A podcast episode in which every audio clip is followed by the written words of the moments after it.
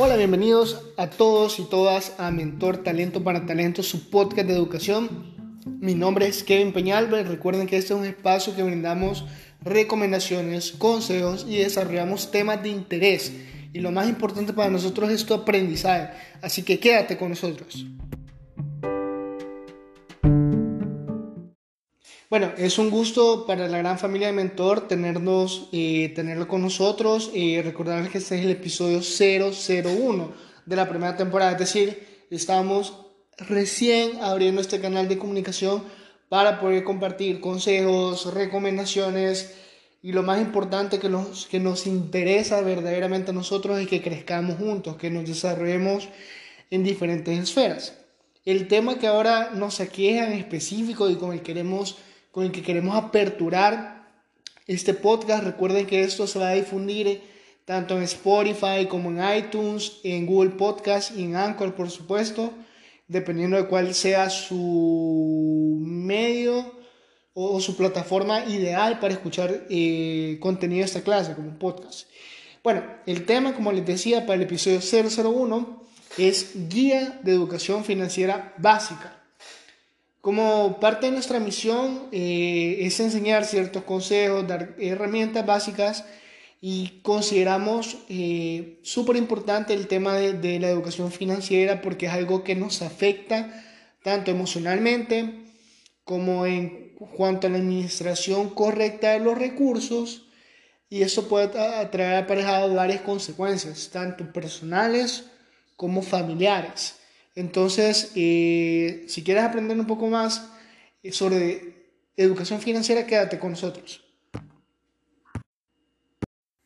Bueno, para entrar ya en, materia, eh, el control financiero de nuestros ingresos y gastos, y aquí hay una afirmación poderosa, que si nosotros no tenemos conocimiento básico de educación financiera, estamos caminando en un mundo que se mueve por ingresos y gastos como que si estuviéramos vendados. Es decir, no tenemos un rumbo fijo, no tenemos claridad de nuestro futuro, no tenemos un manejo realmente de hacia dónde vamos, lo cual aquí lo importante es tener un control, control, control, control.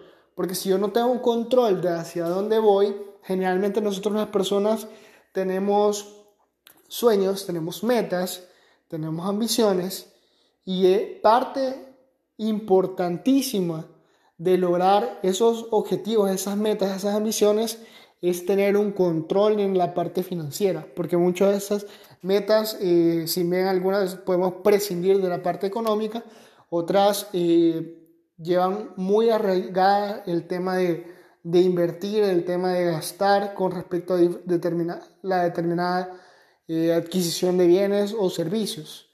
Bueno, veamos que en muchos casos, dependiendo de la naturaleza de, nuestros ingresos, de dónde vienen, de esa fuente realmente de dónde vienen, dependiendo si sos asalariado, si eres empresario, entonces eh, puedes tener eh, ingresos fijos o ingresos variables, dependiendo de la naturaleza en sí de dónde te desarrolles. Si eres abogado, si eres médico, si eres empresario, si eres emprendedor.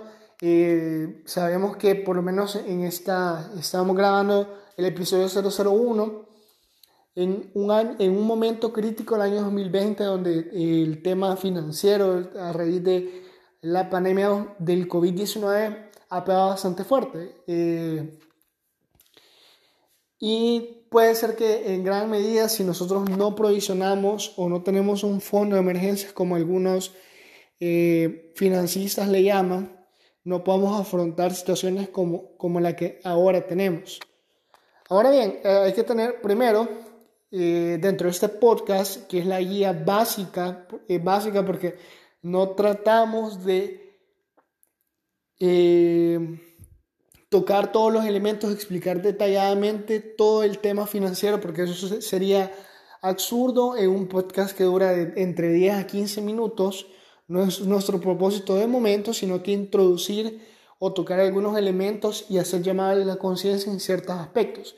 Primero, tener en cuenta siempre el tiempo y la forma en cómo vienen tus ingresos, reconocer lo que yo ya mencioné, si tu, fuentes, si tu fuente de ingreso es algo que viene, es una fuente que yo vengo recibiendo, por ejemplo, 300 dólares mensuales, o yo puedo, o tengo comisiones, o tengo la posibilidad de generar más ingresos en un mes, o hay meses que yo sé que tengo mayores ventas por el tema de, de, algún evento de naturaleza social, por ejemplo, en el tema de, de, Navidades, que los almacenes usualmente tienden a vender más. Dependiendo del tipo de negocio que tenga o la profesión a la que te dediques, eso es, es un, un tema muy importante a tener en cuenta.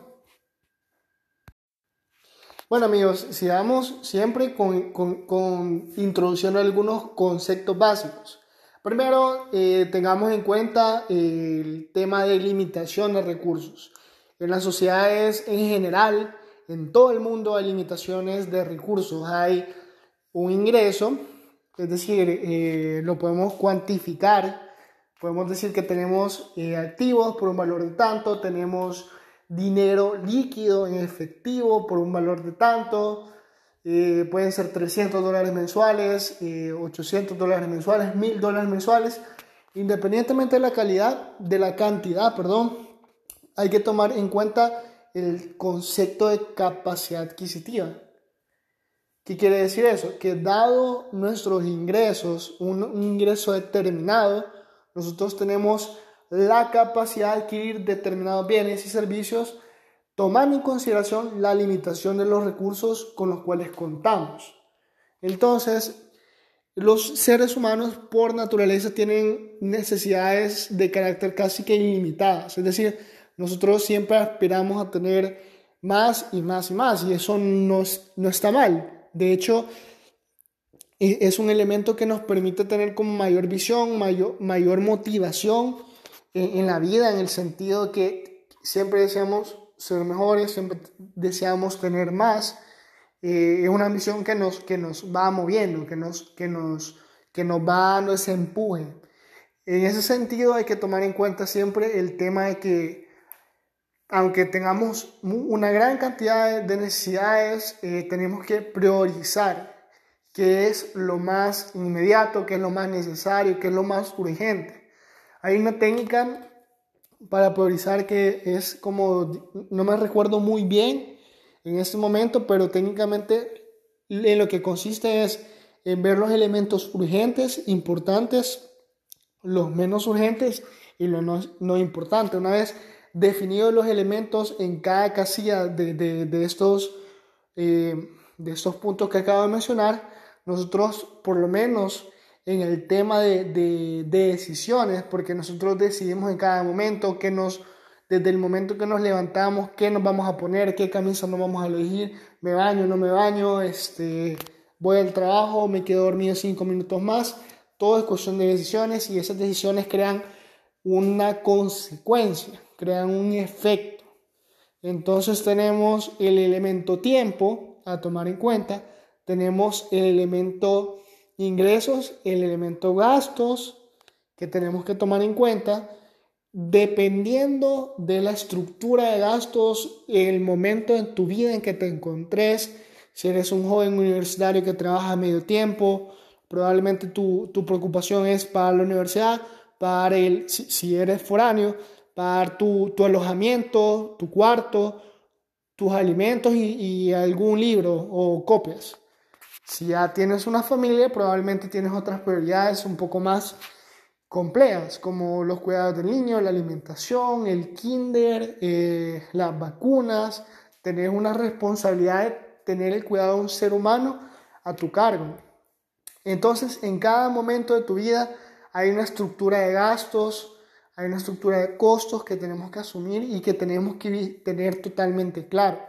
Si nosotros no tenemos claro en qué gastamos, en qué se nos va el dinero mes a mes, y nosotros solo sabemos que recibimos 600 dólares mensuales, 1000 dólares mensuales, eh, y no tenemos claro hacia dónde se van, técnicamente estamos drenando el efectivo.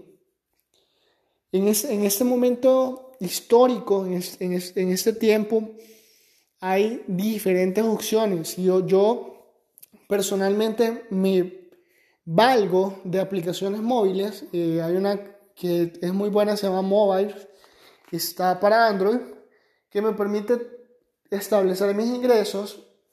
Incluso si tenés ingresos variables, los puedes ir metiendo. Y permite registrar, por lo menos me permite registrar, porque yo siempre cuento con mi teléfono. Y en, este, en esta época es extraño la persona que no tiene el teléfono consigo.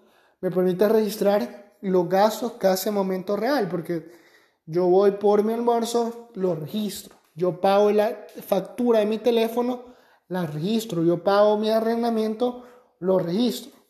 Es lo importante llevar un, un, cuenta. Aparte de eso, personalmente, yo tengo un Excel, o sea, yo, yo me valgo y lo puedo editar desde mi teléfono con la proyección de ingresos y proyección de gastos. Hay una, hay una lista de gastos que yo puedo prever. Hay gastos imprevisibles para eso es importante tener un fondo, crear un fondo en la medida de lo posible que me sirva para afrontar eh, eso que todavía no veo, que yo no sé si el día de mañana me puedo enfermar, me puedo quebrar el pie, me tengo que hacer una operación, mi mamá se enferma, se me, se me arruina el carro. Esas son cosas a cierto punto previsibles y hay cosas que incluso siendo bien minuciosos no, no podríamos lograr dimensionar que eso va a ocurrir dentro de un futuro cercano.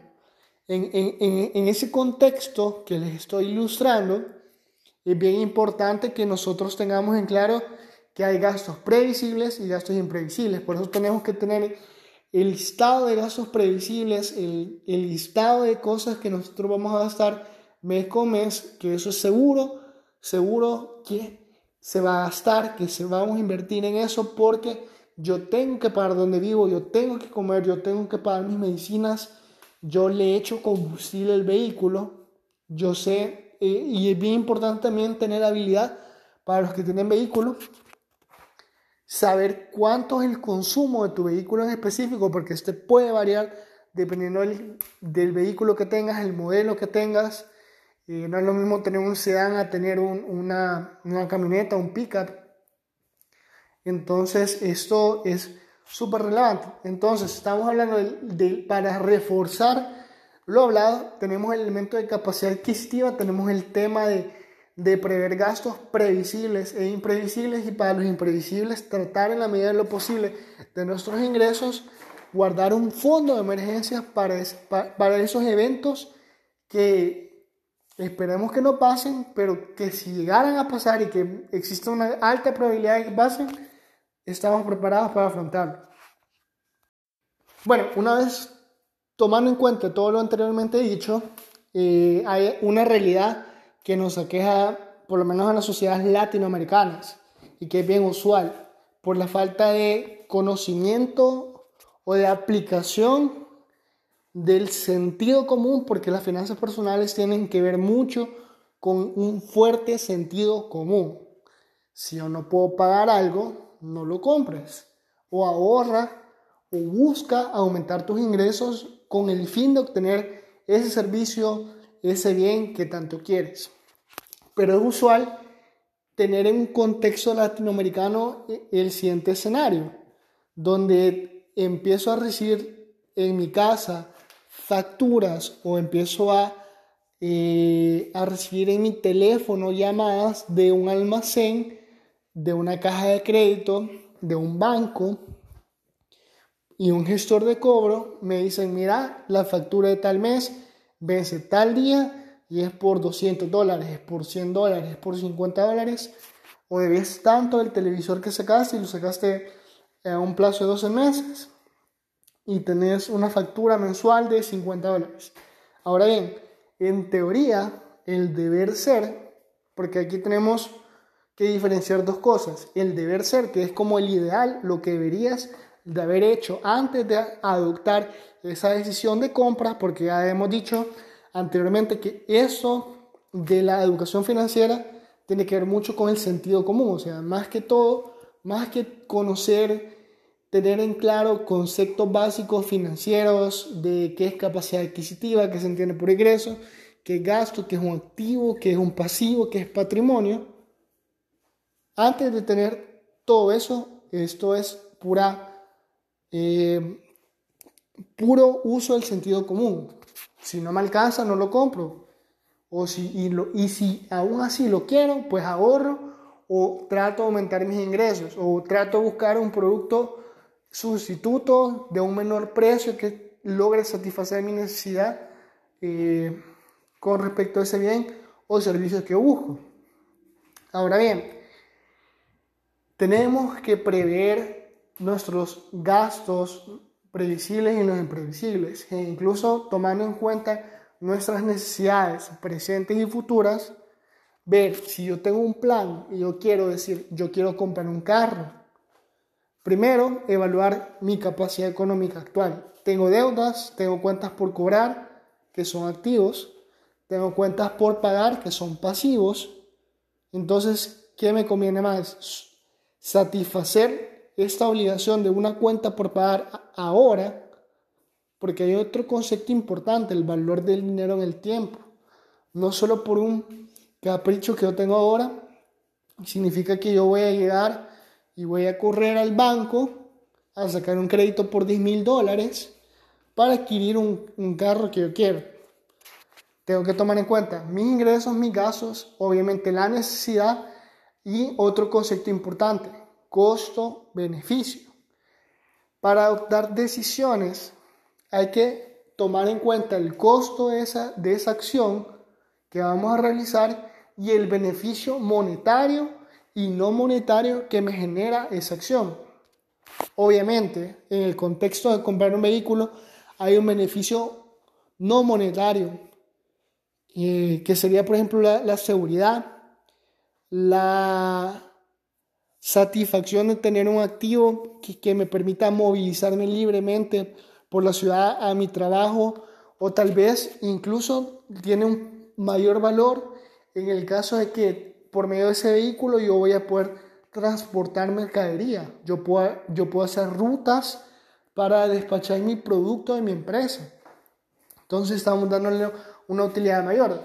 Ahí tenemos que valorar los pros y contras, si lo queremos llamar de otras cosas, de esa acción de compra. ¿Me conviene comprar ahora el vehículo o puedo soportar un par de meses más para poder generar un poco más el, colchón o el enganche suficiente, ese dinero, para poder dar una buena prima y no poder depender absolutamente del crédito que voy a pedir con la caja de crédito del banco. Porque todos nos vemos en algún momento, bueno, no todos, estoy generalizando, pero en algún momento eh, la acción de gestión de cobro por parte de las entidades bancarias, cajas de créditos, almacenes, que tienden a vender el crédito, entre otras, suelen ser un auténtico dolor de cabeza. Y esto nos impide lograr tener un estado de paz mental plena, un estado de tranquilidad, eso vale mucho. O sea, tener en, la cabeza, en los hombros, por decirlo en sentido figurado, eh, la carga, eh, eh, ese estrés, de vivir con los gestores de cobro encima, de estar recibiendo los correos, de estar recibiendo llamadas, de que le cobran a mi mamá, a mi tía, a mi suegra, porque son mis afiadores, son mis codeudores, o porque yo hice un crédito hipotecario y hipotequé la, la vivienda de mi esposo, de mi esposo. O sea, nos meten un lío que genera incluso problemas a niveles interpersonales. aparte que tengo un problema interno de ansiedad, depresión, no tengo paz mental, no tengo eh, eh, esa, esa tranquilidad que todo ser humano debería tener, o sea, que todo ser humano debería de gozar plenamente, una tranquilidad que si bien tenemos limitaciones de recursos, esa paz mental la debería de tener, debería contar con él, pero no, por acciones que tomé en algún momento del tiempo, no logro gozar de eso. Entonces es importante lograr rectificar esa acción y evitar cometer errores. Y tomar, obviamente, analizar con un fuerte sentido común, que esto es imprescindible, las acciones que vamos a tomar. Beneficios, costes, estoy dispuesto a ponerme en esa posición de poder soportar los gestores de cobro o esto o mejor dicho, estoy en la posibilidad de pagar mes a mes mi obligación en tiempo y forma de tal modo que yo no voy a tener ningún problema con el gestor de cobro. Yo nunca voy a tener que estar tratando de negociar con el gestor de cobro que me aumente el plazo, que me dé un refinanciamiento o que mire, qué pena que no lo voy a poder pagar. No, sino que yo sé que yo mes a mes o cada 15, dependiendo del tiempo y forma, yo poder satisfacer mi obligación con mi acreedor. Ahora bien, como la dinámica del podcast tampoco se trata de solamente eh, hablar y hablar y hablar y, y, como que fuera una clase bien, bien expositiva, sino que esto es, si bien es como una clase de monólogo, eh, les quiero contar lo que nosotros hacemos como mentor, talentos para talentos, que somos una empresa que proporciona asistencia personalizada mediante tutores para el desarrollo educativo de estudiantes. Nuestro objetivo es inspirar el aprendizaje, la creatividad y el desarrollo personal. Como parte de nuestra, nuestra misión, estamos desarrollando y vamos a seguir haciéndolo eh, una serie de podcasts con diferentes temáticas. Eh, de todo corazón espero que eh, realmente esté siendo de, de mucha utilidad este podcast. Nosotros lo hacemos con mucho amor con mucho empeño, con mucho entusiasmo para ustedes y esperamos que, que, este, que este proyecto que estamos desarrollando, por lo menos a nosotros personalmente nos encanta escuchar podcasts de todo tipo y a raíz de esa inspiración nosotros decidimos hacer esta intervención en estos medios. Eh, esperamos también tener algún tipo de, de, empezar a desarrollar contenido para YouTube, eh, para que ustedes puedan tener una interacción por lo menos no solo eh, auditiva por medio de audio, sino que también en otro formato que es audiovisual. Ahora bien, sigamos también eh, con, con, la parte de, la guía básica de la educación financiera. El primer punto es, ya, ya lo mencioné, pero si quiero hacer como, como una lista de bullets para, para, para puntualizar lo ya lo, lo, lo hablado, es planifica y ten metas claras. Una vez que tienes definido cuáles son tus planes y eres consciente de los recursos con los cuales cuentas, yo sé, o sea, tenemos, generalmente hay recursos limitados, pero eso no, no nos inhibe de poder realizar nuestra planificación financiera pertinente. El hecho de tener pocos recursos no, no significa que no podamos hacer ese ejercicio entre teórico y práctico de proyectar nuestros gastos, planificar y, y ver qué es factible, qué es viable, qué no, qué, qué, no podemos comprar ahora, pero que si nosotros desarrollamos un plan y lo seguimos bien y tenemos disciplina y tenemos un fuerte sentido común, porque como ya, ya les dije, esto es esto gran parte de, de, de, todo es tener sentido común y eso se lo voy a recalcar mucho. El sentido común, la planificación y la disciplina, que es un elemento que ahorita estoy incluyendo, es, es importante para tener finanzas personales sanas.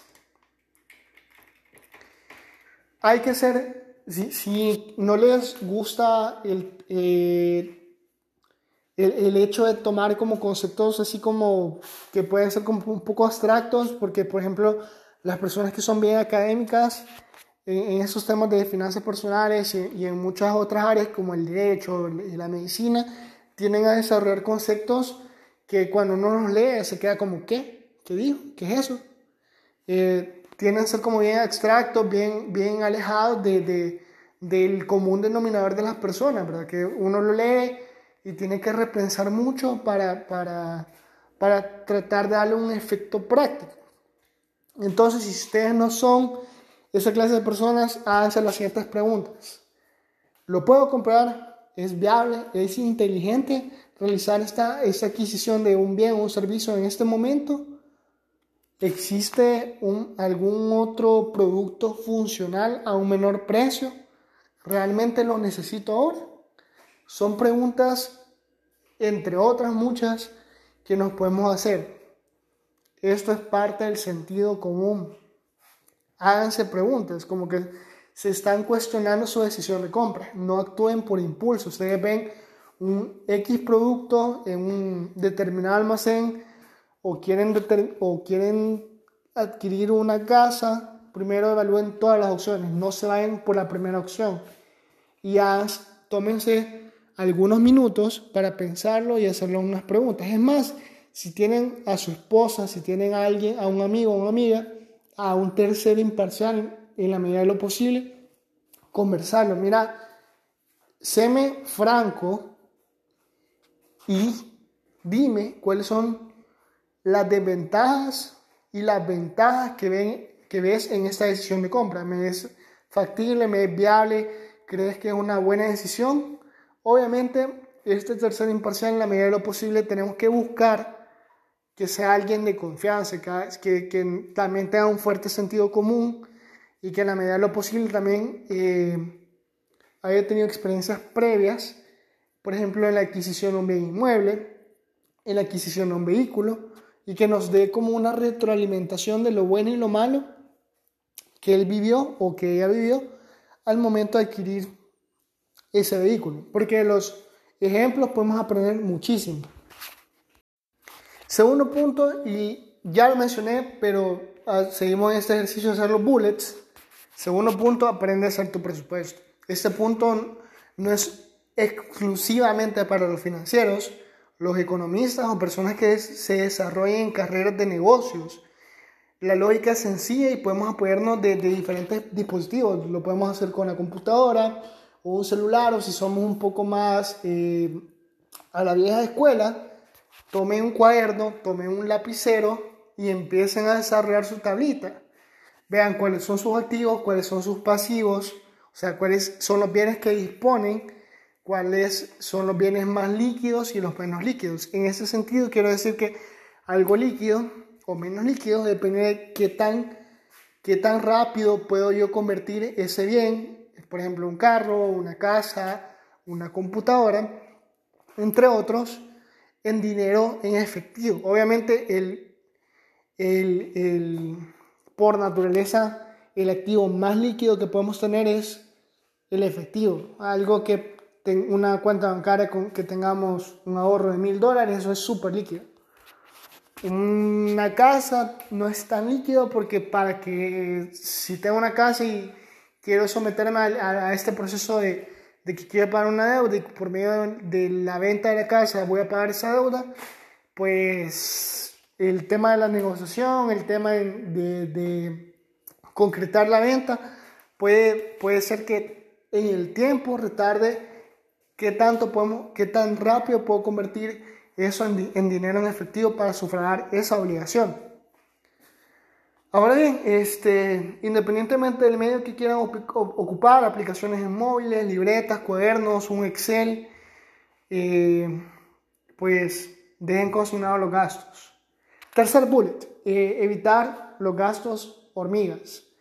No sé si ese es el término correcto, pero ese es el, nombre que le quiero dar en este, en este episodio, el episodio 001 de Mentor. Los gastos hormigas lo vamos a definir como todos esos gastos que hacemos sin percatarnos. Por ejemplo, ese café de Starbucks que nosotros, eh, que vale 4 dólares, 5 dólares y tal vez no lo necesitamos, tal vez si eres una persona como yo que, que suele tomar café diariamente, posiblemente consideres que lo necesites. Pero como ya les dije, háganse preguntas, planteense interrogantes. Realmente lo necesito, existe algún otro producto similar con un menor costo que sufra esa necesidad de tomar café. Efectivamente, el café de la oficina, el café de la casa, mucho más barato, esos, esos 4 o 5 dólares que me puedo ahorrar en esa compra, que puede se puede traducir fácilmente en alguna otra opción de compra, un abono a una cuenta por pagar que tengo con una caja de crédito, con un banco, con, con mi factura mensual del, del teléfono. Entonces, si, si estos gastos hormigas se repiten, por ejemplo, dos veces a la semana, tres veces a la semana. En un mes puede significar un ahorro significativo para nosotros que podemos invertir para sufragar eh, obligaciones ya existentes y, y, salimos rápido de eso, o sea, salgamos rápido de nuestras obligaciones, paguemos eh, en la medida de lo posible eh, todas esas cuentas por pagar que tenemos para lograr tener una paz mental. E incluso el hecho de estar de estar en ese estado, en ese, en ese ejercicio, estar reduciendo esos costos, esos gastos hormigas y estar abonando ese, ese dinero a mis cuentas por pagar, me da un cierto nivel de, paz mental, de, serenidad, de, tranquilidad, porque digo, pues soy siendo mucho más responsable, mucho más inteligente en la administración de mis recursos. Y aparte de eso, estoy saliendo, aunque sea paso lento, pero estoy saliendo con mis obligaciones con todos mis acreedores.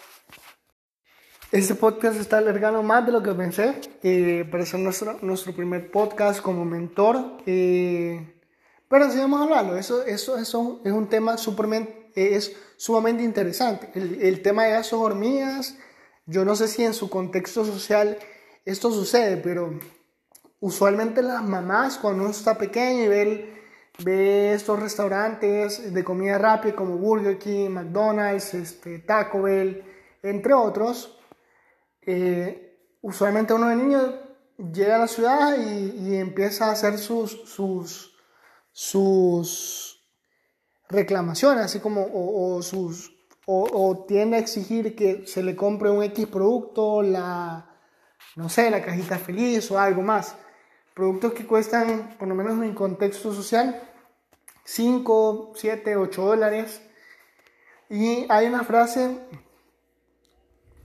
bien remarcada. En, por ejemplo, en Centroamérica se ocupa un montón que las mamás ocupan. Y es la siguiente. Hijo, en la casa hay comida. Y es, es esta frase llega a, es tan trascendente que uno cuando va creciendo con el paso de los años, efectivamente uno, uno ve sus limitaciones, uno ve su capacidad adquisitiva uno dice, bueno, tengo que comer porque si no me muero, pero eh, uno está trabajando y, y, de repente ve estas cadenas de restaurantes y, y, si uno no razona bien, si uno no se hace las preguntas, si uno no toma en cuenta el sentido común, es, podría no convertirse en una compra, eh, una compra así como eh, digamos que al tiempo, sino que se puede volver un hábito, algo habitual, realizar compras en estos tipos de establecimientos que obviamente encarecen de una fuerte manera el, hecho de que y nos reduce la capacidad adquisitiva para, para, cumplir otros, otros propósitos. Entonces la frase de las mamás de hijo en la casa hay comida tiene, tiene mucha, mucha lógica financiera ahí, porque al final si, si nosotros comemos en casa en la medida de lo posible, obviamente en algunos momentos no se puede y en algunos otros momentos podemos realizar ese tipo de, de, gastos o inversiones en, nuestro, en nuestra satisfacción, en necesidades básicas que es comer, eh, lo podemos hacer. Yo no prohíbo, de hecho yo lo hago, no de forma habitual, pero la frase hijo hay comida en casa tiene un impacto financiero muy, muy, muy saludable en, nuestras finanzas personales y en la posibilidad de adquirir bienes y servicios eh, que son mucho más necesarios o que tal vez nos ayuden a alcanzar nuestras metas personales eh, eh, con un poco más de, de agilidad.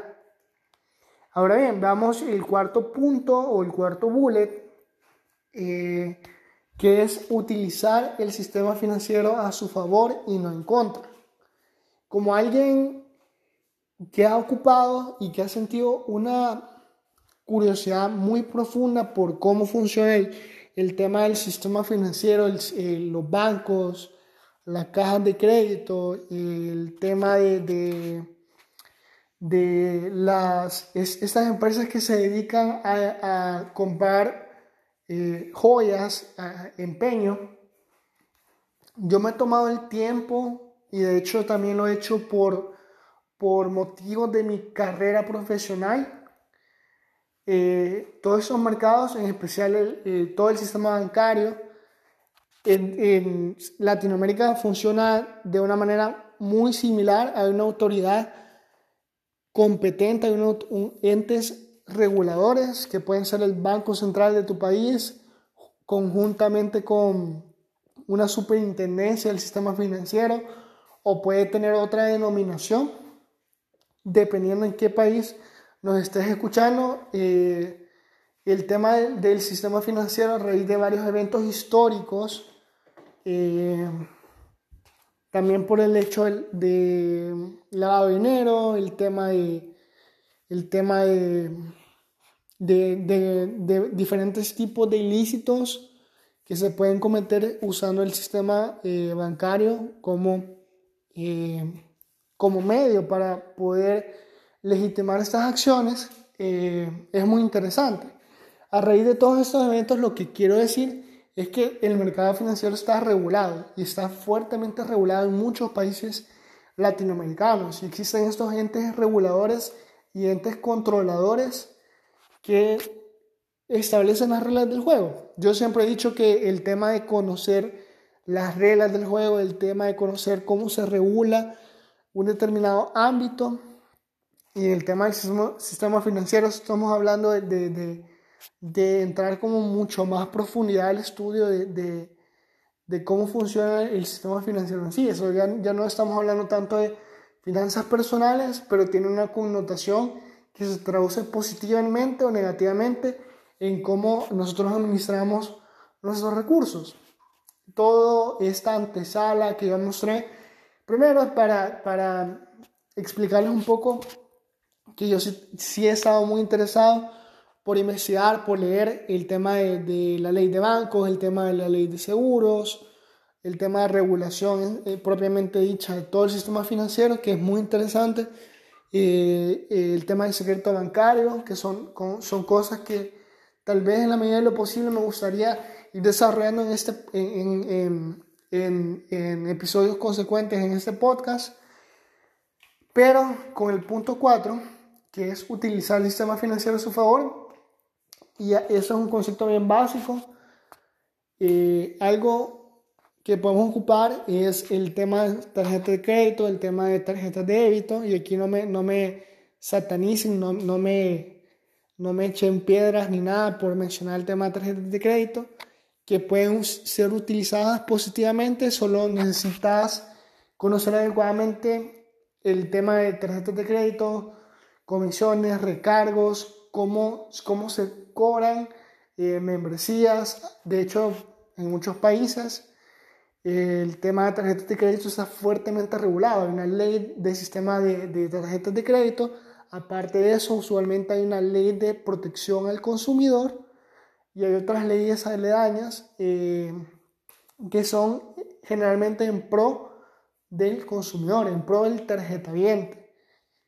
Pero eh, eso va a ser tema que podemos ahondar en otro podcast.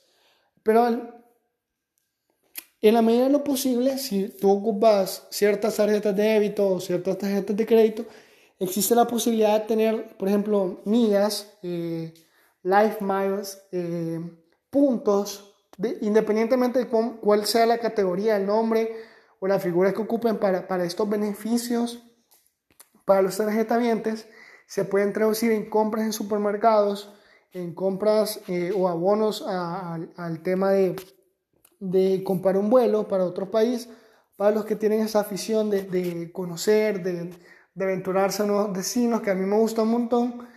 No lo, no lo he explotado, pero tanto como quisiera, pero hay tiempo para hacerlo.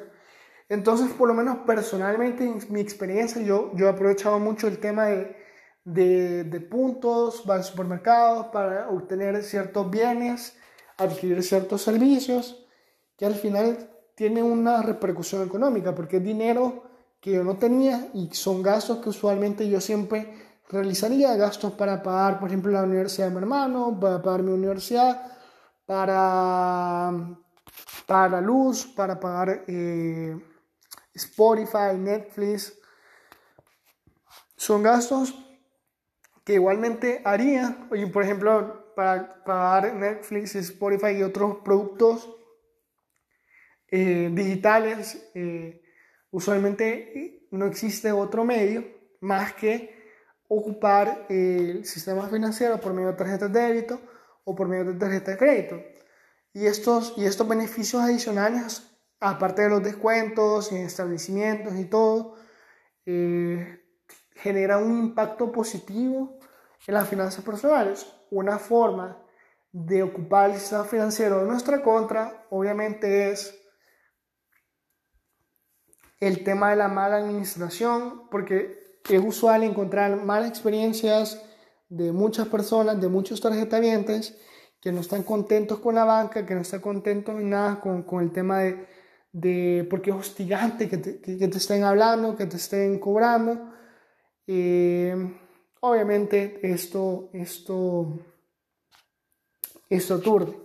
Pero si conoces las reglas del juego, si pagas a tiempo, el tema de las tarjetas de crédito eh, es de tener bien claro desde un momento que existe una relación contractual, que, es una, que existe un crédito rotativo, una línea de crédito rotativa que, que, que, que tiene un límite, que tenés tú a tu disposición y la puedes ocupar en lo que tú quieras para adquirir bienes y servicios, pero tenés que tener un fuerte sentido común, vuelvo a recargar este punto, tenés que tener mucha, eh, tenés que realizar este análisis de costo-beneficio, si lo necesitas o no lo necesitas, y sobre todo si lo puedes pagar.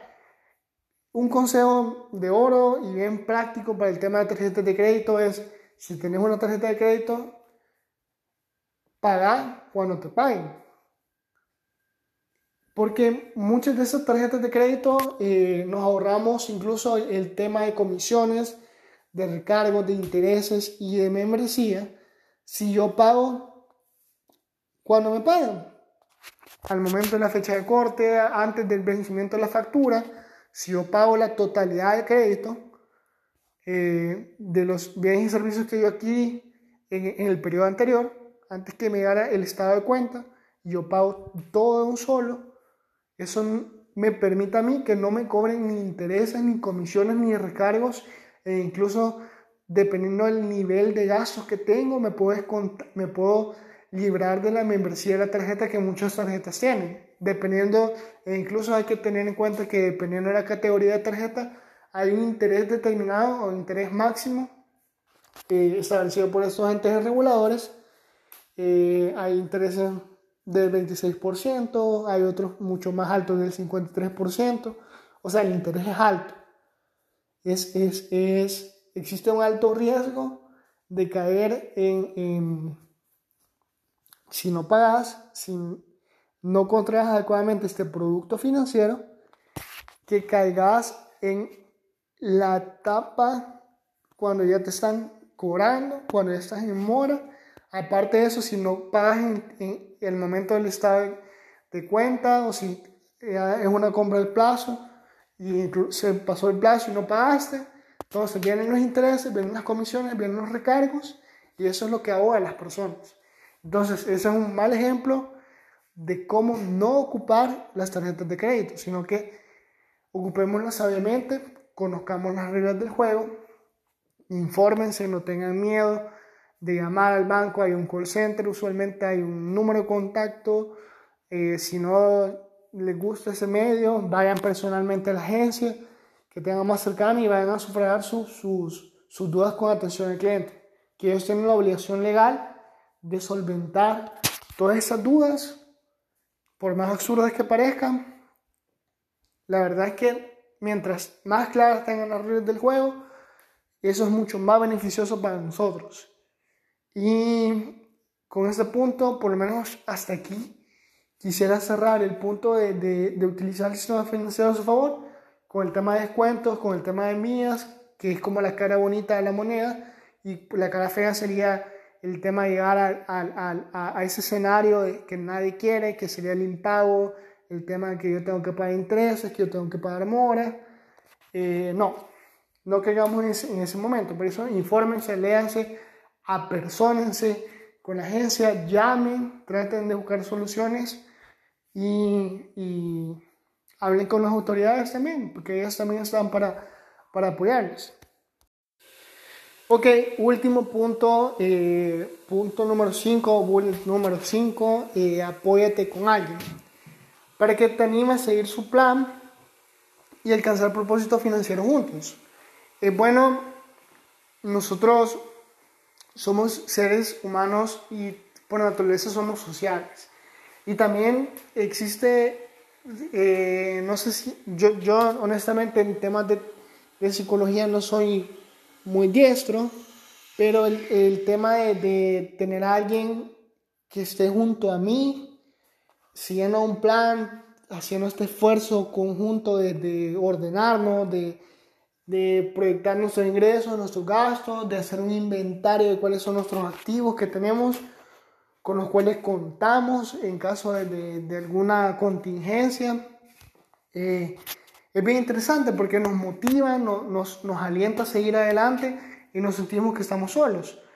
Eh, no nos, no nos, eh, no nos compliquemos, pues esa persona que puede ser un amigo, un familiar, el tema no es de regañarse, sino que el tema es de incentivarse, de hacer un ejercicio práctico de, de finanzas personales para que si estamos haciendo mal las cosas, nos, nos corrijan, nos llamen la atención, por más mínimo que sea. Nosotros podemos estar en el súper y vamos con nuestro amigo, con nuestra esposa, con nuestros padres. Usualmente los padres eh, son excelentes para esto porque llevan mucha más experiencia, llevan mucho más camino que nosotros y es probable que, que por ejemplo, para poner un ejemplo bien práctico, bien sencillo de la vida diaria, estamos en el supermercado y, yo llevo mi lista de súper y yo sé que yo como esto, esto y esto, pero aparte de eso me pongo a comprar Nutella, me pongo a comprar este, bebidas carbonatadas, eh, cerveza, chocolates, o sea, un montón de, de, de, elementos que yo no llevaba contemplados dentro de mis listas de, de bienes que iba a adquirir en el supermercado, con los cuales yo podía prescindir de ellos y por eso no, no me voy a morir, no me voy a extener, no voy a bajar mi calidad de vida solo por no comprar esos, esos elementos que de repente por la estructura, cómo están la, las góndolas en el súper o por, porque me atrae, a mi consumidor me atrae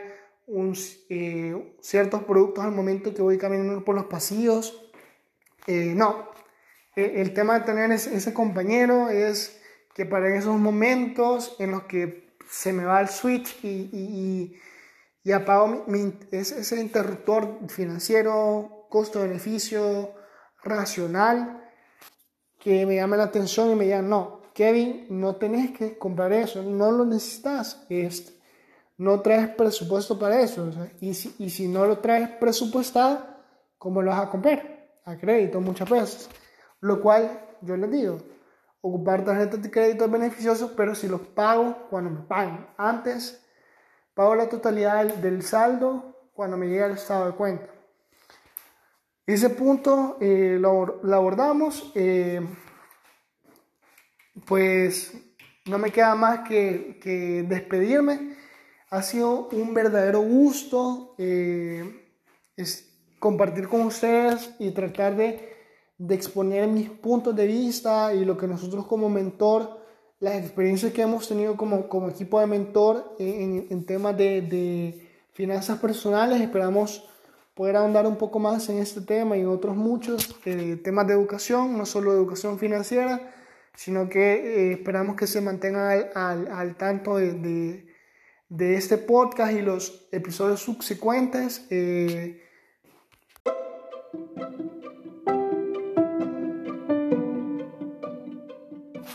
bueno, ya para ir finalizando, de verdad, agradecerles sinceramente que nos haya acompañado eh, hasta este momento. El podcast alargó eh, más de lo previsto realmente, por eso nos alegra mucho porque logramos cubrir eh, muchos puntos que realmente como, como, el equipo de mentor queremos compartir con todos ustedes, con todas ustedes. Se les aprecia un montón realmente que nos acompañen en este proyecto. Esperamos seguir sacando nuevo material, no solo en el tema de educación financiera, este no solo es nuestro primer paso. Esperamos que haber arrancado con, con, con pie derecho y nosotros vamos a desarrollando contenido con, con, con, el enfoque de educación, porque lo que a nosotros nos interesa es que ustedes crezcan junto con nosotros. Y no me queda mucho, nada más que agradecer su acompañamiento, su tiempo y nos seguimos viendo.